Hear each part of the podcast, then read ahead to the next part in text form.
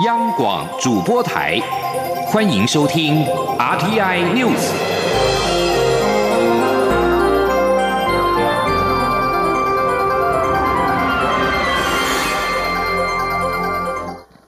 各位好，我是张旭华，欢迎收听这节央广主播台提供给您的 RTI News。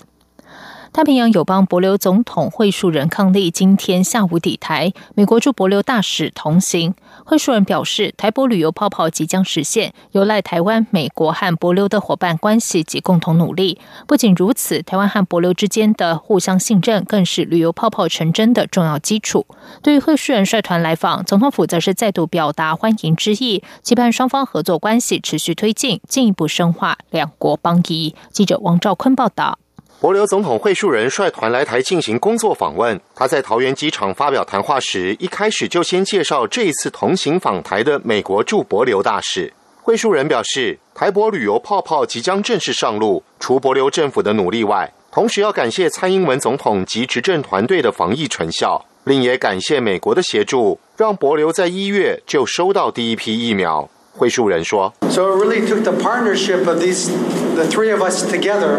working to make sure that this day could come.” 会述人指出，博流国内有人质疑旅游泡泡的启动时机，但他反问：为什么不是现在就开放？尤其台湾有着出色防疫表现，以及台湾与博流间的信任关系。他说：“Because we trust and believe.” what Taiwan has done is an example of a successful uh, country in, its, in combating uh, COVID. We feel that we can now uh, tango, we can work together and feel safe. We trust each other. I think that's the basis of this, the beginning of this, this new sterile corridor. 会述人抵台后，总统府发言人张敦涵表示，蔡英文总统代表我国政府与国民再次诚挚欢迎会述人， 预祝访问团此行与我国政府及民间的各项交流能共创双赢。张敦涵指出，会述人一月上任后第一次出国访问就是造访台湾，此行也是全球疫情影响后首次由友邦元首访台，不仅充分展现台博深厚邦谊，也充分展现两国合作的成功防疫模式。张敦涵表示，蔡总统将于三十号下午四点在总统府接见会述人，当天晚间六点于台北宾馆设宴接待访问团。期盼在基础建设、农业、医疗、能源、教育等领域的坚实合作基础上，持续推进台博合作关系，深化两国邦谊。中央广播电台记者王兆坤采访报道。接下来关心的是，对于媒体报道指 WHO 预计四月公布抗体效力指引，台湾最快四月就会解封边境。中央流行疫情指挥中心发言人庄仁祥今天表示，他并没有收到 WHO 会在四月公布指引的消息，而且如何检测抗体，WHO 公布指引之后能否立刻上路，都还进一步与专家讨论规划，获取共识。记者刘品熙的报道。疫情指挥中心指挥官陈时中日前接受平面媒体专访时透露，正着手讨论放宽边境管制，打算采两阶段开放。在第一阶段，只要入境者有打疫苗，经过核酸检验跟抗体检测后，居家检疫天数可以缩短为七天。第二阶段则是当国内疫苗覆盖率达到六成时，所有入境者都免检疫。针对第一阶段的抗体检测，因为涉及抗体验证标准，陈时中指出，只要 WHO 公布抗体效力指引，就会随即开放第一阶段。媒体报道，根据了解，WHO 的指引预计四月就会公布，代表我国第一阶段边境解封最快就是四月。对此，指挥中心发言人庄仁祥二十八号下午在疫情记者会上表示。有关边境解封还在幕僚会议讨论阶段，但的确是以这个为方向讨论。不过，谣传 WHO 会在四月公布抗体效力指引一事，他并没有收到这项消息，也不清楚何时会公布。但这必须追踪打过疫苗后又被感染者的抗体，需要一些时间。对于有中研院院士认为抗体检测技术尚未成熟，不可贸然采用，庄仁祥指出，如果是要采取综合性抗体检测，是否都需要在 P 三实验室进行，或是可以在一般实验室进行，这都有讨论空间。后续也必须了解国内有多少家医院可以做，还有检验量能等配套措施，以及 WHO 的抗体效力指引出炉后，是否可以立即上路，这都需要跟专家。进一步讨论，获得共识。如果说只有做所谓的中呃综合性抗体的一个检测的话，的确是需要，因为需要 P 三实验室来做。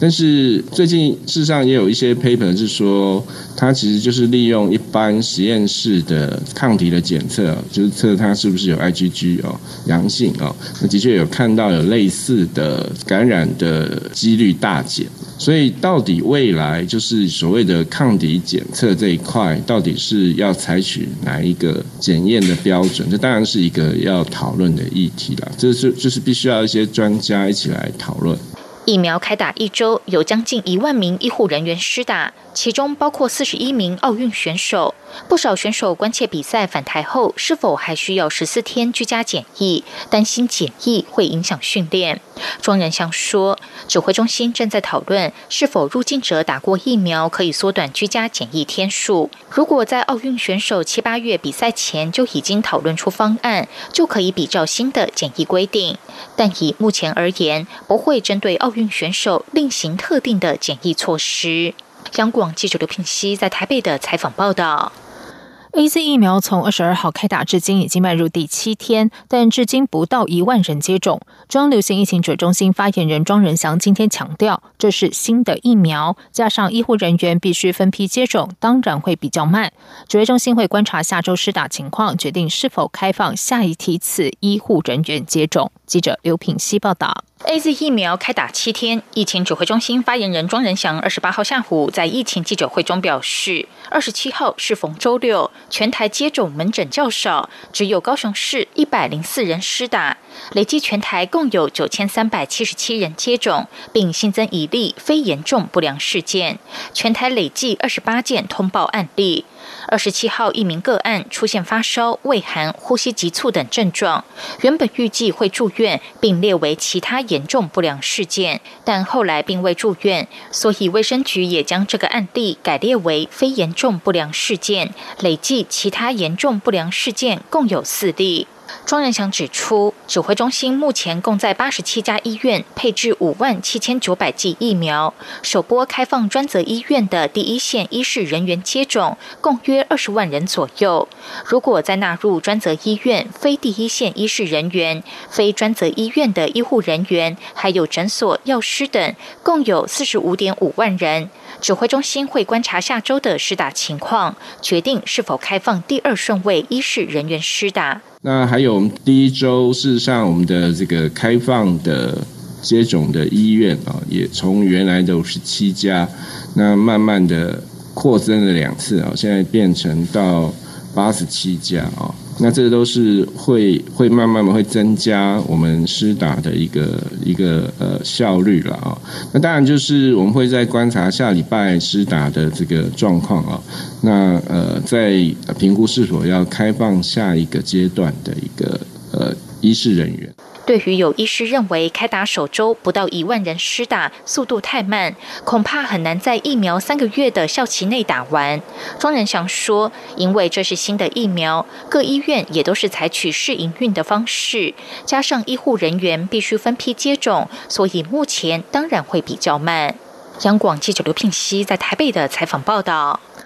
蔡英文总统今天出席台湾妇女团体全国联合会二十周年感恩参会。总统表示，追求性别平等是一条长远的路，至今仍然有许多要努力的工作。因此，政府会持续推动政策，从结构面减轻女性照顾家庭的负担。总统期盼大家一起努力，为台湾下一个阶段的性别议题创造更多平等机会。记者王兆坤报道。蔡英文总统致辞表示。妇女运动在台湾走过半个多世纪，从过去到现在，只要有关性别的议题与修法，都可看到妇运界朋友的努力。例如八零年代单身禁运条款，后续催生出性别工作平等法，让女性工作者在职场上获得更平等待遇。还有哀伤的彭婉如事件，所有妇运界朋友为此组织女权火照夜路大游行，让台湾社会开始关注女性安危问题。这些行动的意义及影响都非常深远。总统指出，行政院日前发布《二零二一性别图像》，台湾性别平等表现依据联合国最新的性别不平等指数衡量，是全球第六名，也是亚洲之冠。总统说：“追求性别平等是一条长远的道路，我们还有很多要努力的工作。我知道各位朋友都很关心托育和长照的议题。”政府也尽正在全力的推动照顾国家化增班，我们要增加三千班的公共化的幼儿园的目标，现在已经达成了一半。我们推动长照二点零也是从无到有，一国中学区一日照的承诺，我们也完成了超过一半，预计在二零二四年就能全面的落实。那么政府会继续来努力，持续的推动政策，从结构面来减轻女性照顾家庭的负担。总统感谢妇运界前辈朋友，我们走到今天，国际上受到很多肯定。当然，这些肯定有一些是反映在总统身上。我要跟各位说，今天蔡英文在国际上受到的肯定，都是各位的功劳。中央广播电台记者王兆坤台北采访报道。教育部从一百零九学年试办大学个人申请离岛试训面试，一百一十学年度起续办，并且首度开放中国三所台商子女学校考生参与试训面试，办理方式和参与校系都和离岛考生一致。教育部今天表示，从一百零九学年起推动大学个人申请入学招生管道离岛地区试训面试试办计划。考量海外台校考生返台应试情形和离岛生有雷同的处境，而且为了逐年逐步扩大推动大学个人申请招生管道试办试训面试，在不违反考试公平性的前提之下，从一百一十学年度起开放中国三所台商子女学校应届考生比照离岛考生试。办视讯面试，教育部表示，东莞、上海、华东等三所台商子女学校的视讯面试办理方式以及参与校系都和离岛考生一致，由东莞台商子女学校担任服务中心。学生申请的校系如果有参与视讯面试试办，考生可以在东莞视讯面试，不用返台；但如果申请的校系没有试办视讯面试，考生仍然要回台面试。在外电消息方面，路透社今天引述孟加拉警方和地方记者的报道，有数百名隶属于一个强硬派伊斯兰主义团体的激进分子，为了抗议印度总理莫迪的到访，以及警察攻击抗议民众造成死伤，今天攻击了多座印度教的寺庙以及位于孟加拉东部省份的一列火车。报道指出，伊斯兰主义激进民众在过去几天发动反莫迪到访的示威抗议，与警方爆发了激烈冲突，至少造。成了十位民众死亡。即使莫迪已经离开孟加拉，数百名伊斯兰主义激进分子仍然在孟国各地进行暴力破坏。莫迪在二十六访二十六号到达。打卡来访问，参加孟加拉五十周年独立纪念活动，并在赠送孟加拉总理哈希纳大约一百二十万剂的 COVID-19 疫苗后，于二十七号返回新德里。伊斯兰主义团体指控莫迪在印度教徒占多数的印度歧视少数的穆斯林，并在莫迪到访期间升高在孟加拉的暴力抗议。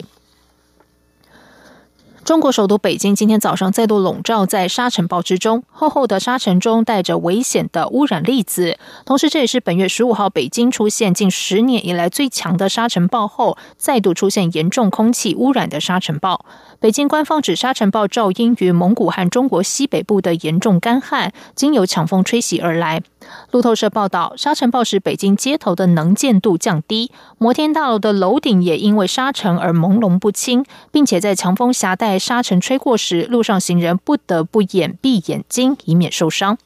根据北京官方公布的空气品质指标，今天早上达到最高规模的五百，大部分地区的悬浮微粒 PM 十浓度超过两千微克立方公尺，空气达六级严重污染水平；而细小悬浮微粒 PM 二点五则是超过三百微克立方公尺，远高于中国标准的三十五微克平方公尺。中国气象局表示，近来袭击北京的沙尘暴源自蒙古国，主要是该国今年春季温。气温较为温暖，大面积裸土降雨减少，创造有利出现沙尘暴的环境。此外，中国气象局表示，受到今年不良天气影响，北京四月可能会面临更多的沙尘暴来袭。以上，央广主播台，谢谢收听。这里是中央广播电台台湾之音。